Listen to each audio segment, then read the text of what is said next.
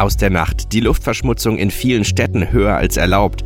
Heute in der RP 40 Prozent der NRW-Autobahnen haben ein Tempolimit.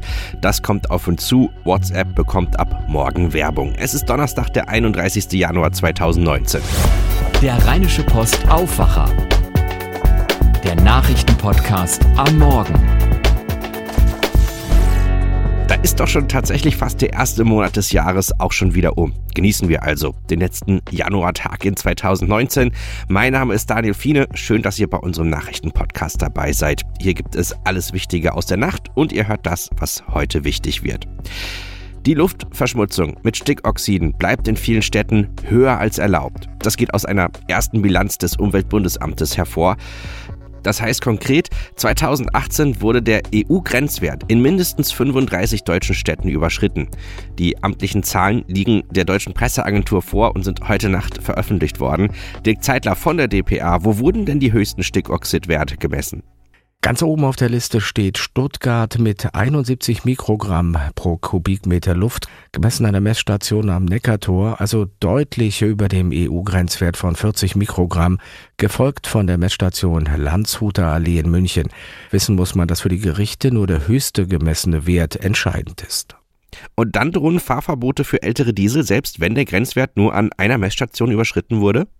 Richtig, deswegen kann auch München sagen, sie halten doch fast überall die Werte ein. Solange ein Ausreißer dabei ist, wie jetzt, ist der EU-Grenzwert nicht eingehalten, fertig. Wenn dann die deutsche Umwelthilfe geklagt hat, haben deutsche Gerichte oft Fahrverbote verhängt. Es gibt ja aber auch Kritik an den Messmethoden. Die liegen oft an vielbefahrenen Straßen. Das regt auch Verkehrsminister Scheuer auf. Es könne nicht sein, dass Messstationen direkt an Kreuzungen aufgebaut werden, so Scheuer. Dafür gab es dann prompt Kontra von Umweltministerin Schulze. Die sagt, alle Menschen müssten überall und jederzeit die Außenluft problemlos einatmen können. Das bedeutet für sie eben auch an Kreuzungen. Auch da leben ja schließlich Menschen. Insgesamt hat die Luftbelastung durch Dieselabgase im vergangenen Jahr aber leicht abgenommen. Was sind denn da die Gründe? Das lässt sich schwer sagen. Das Umweltbundesamt sieht da ein ganzes Bündel von Ursachen, Tempolimits und Verkehrsbeschränkungen, zum Beispiel mehr neue Autos, Software-Updates zur besseren Abgasreinigung bei älteren Diesel, aber auch das Wetter.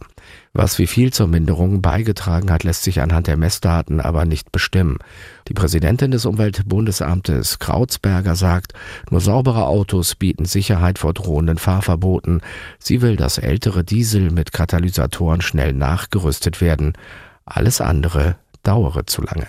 Ein Bericht von Dirk Zeitler kommen wir zu den Top-Themen, die ihr heute in der Rheinischen Post findet.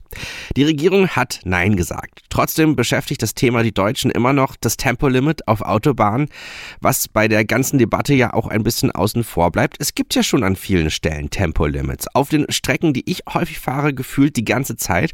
Ich weiß nicht, wie das bei euren Stammautobahnstrecken ist. Wir haben uns das mal für NRW genauer angeschaut und tatsächlich 40 Prozent haben ein Tempolimit. Das ist mehr als der Bundesdurchschnitt. Dazu haben wir für euch eine interaktive Karte aufbereitet. Die gibt es jetzt auf RP Online und was dahinter steckt, darüber hat meine Kollegin Laura Harlos mit RP-Redakteur Clemens Bosseri gesprochen. Clemens, du hast deinen Blick äh, konkret auf die NRW-Autobahnen gerichtet. Von 4400 sind in NRW 2700 ohne Tempolimit und 1700 mit. Welche Anordnungsgründe gibt es denn für ein Tempolimit? Recht verschiedene Gründe gibt es dafür. Ähm, zuständig ist dafür immer die Bezirksregierung. Davon haben wir in NRW drei, in Arnsberg, Köln und Düsseldorf. Äh, und die schauen sich eigentlich fortlaufend den Zustand der Straßen an. Wenn es da zum Beispiel äh, zu Straßenschäden kommt, dann ist das ein Grund für Tempolimits. Äh, Wenn es Tunnel gibt, die, wo, wo, die Sicherheit nicht gewährleistet werden kann, dann gibt es dort in der Regel Tempolimits. Ähm, und der häufigste Grund ist tatsächlich das Thema Sicherheit, wenn Unfallschwerpunkte festgestellt werden äh, ähm, dann, und das betrifft über 1000 Kilometer in NRW, äh, dann werden dort ebenfalls Tempolimits eingerichtet. Du sagtest gerade ähm, Verkehrssicherheit. Darüber wurde in den vergangenen Tagen auch viel diskutiert. Mhm. Haben Tempolimits denn jetzt einen Effekt auf die Verkehrssicherheit? Da gibt es Expertenmeinungen zu und die gehen auseinander. Ich habe jetzt mit äh, Michael Schreckenberg gesprochen, das ist äh, Professor von der Universität Duisburg-Essen, der sich mit dem Thema Verkehr sehr viel auseinandersetzt, ähm, der sagt, äh, nein, äh, ganz im Gegenteil vielleicht sogar. Äh, wenn ich lange auf einer Strecke, einer leeren, geraden Strecke fahre und habe dort ein Tempolimit von 120, dann neige ich eher dazu, abgelenkt zu sein und äh, dann ist es vielleicht sogar gefährlicher. Was der allerdings auch sagt, ist natürlich dort, wo zum Beispiel die Straße nicht in einem guten Zustand ist, wo es einfach ganz auffällig verstärkt zu Unfällen kommt, dort kann ein Tempolimit sinnvoll sein. Das sagt im Übrigen auch der ADAC. Von politischer Seite, wie gesagt, gibt es da verschiedene Meinungen. Grünen und SPD sind da ein bisschen, gerade hier auf Landesebene, ein bisschen Richtung Tempolimit. Die Grünen sogar sehr pro Tempolimit. Äh, CDU und FDP sehen das naturgemäß anders. Berlin hat ja ein klares Nein zum allgemeinen Tempolimit gegeben. Können wir in NRW denn für 2019 noch weitere Tempolimits erwarten?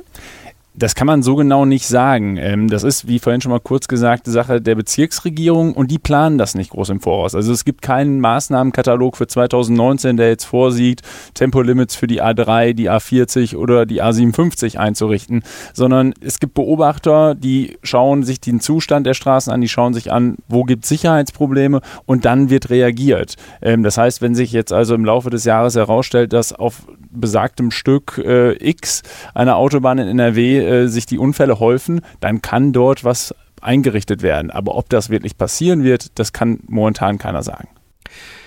Mindestens 23 Kinder sollen auf einem Campingplatz in Lücke in Ostwestfalen sexuell missbraucht worden sein. Außerdem filmten die Täter ihre Vergehen teils auch. Ermittelt wird aktuell gegen drei Männer.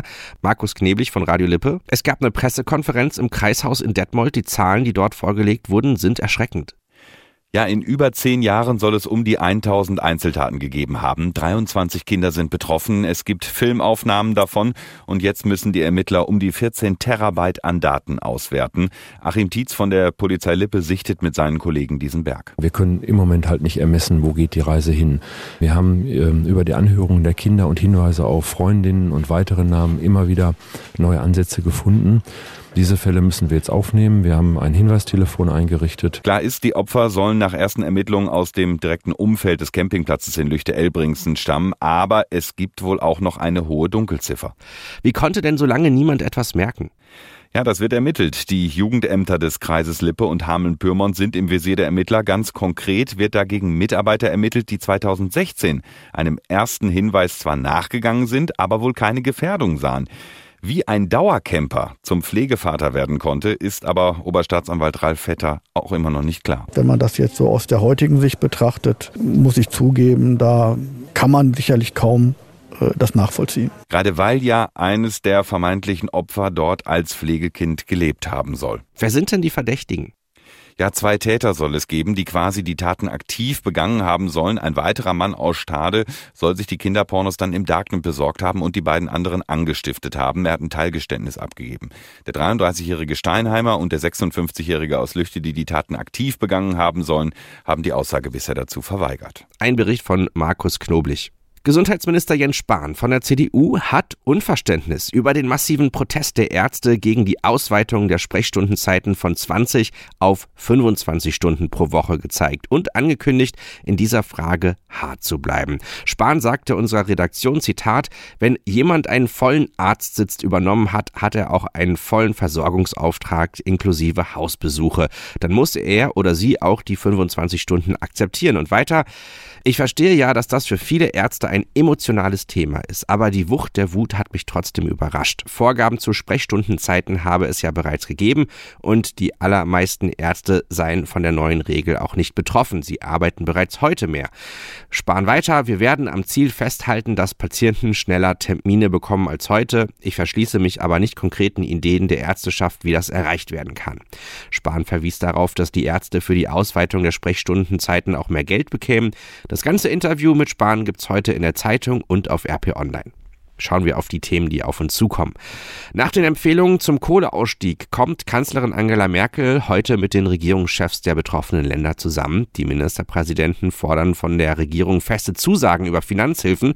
Das Konzept der Kommission sieht Milliardensummen aus dem Staatshaushalt für den Strukturwandel vor. Die von der Regierung eingesetzte Kommission hat ein Konzept für den Kohleausstieg bis spätestens 2038 vorgelegt. Mit einer Gedenkstunde will der Bundestag ab 9 Uhr an die Opfer des Nationalsozialismus erinnern. Anders ist der 74. Jahrestag der Befreiung des deutschen Vernichtungslagers Auschwitz. Als Redner ist der in Prag geborene israelische Historiker und Holocaust-Überlebende Saul Friedländer geladen. Seine Eltern wurden in Auschwitz ermordet. Die Nationalsozialisten ermordeten rund 6 Millionen Juden und Hunderttausende Sinti und Roma, Behinderte, Homosexuelle und Regimegegner.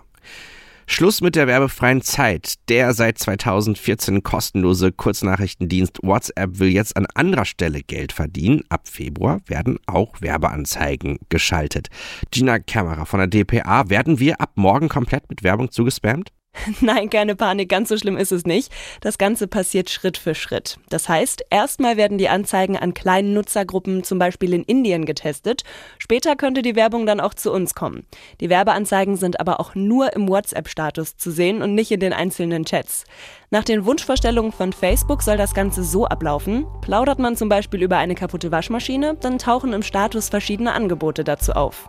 Was genau verspricht sich WhatsApp davon?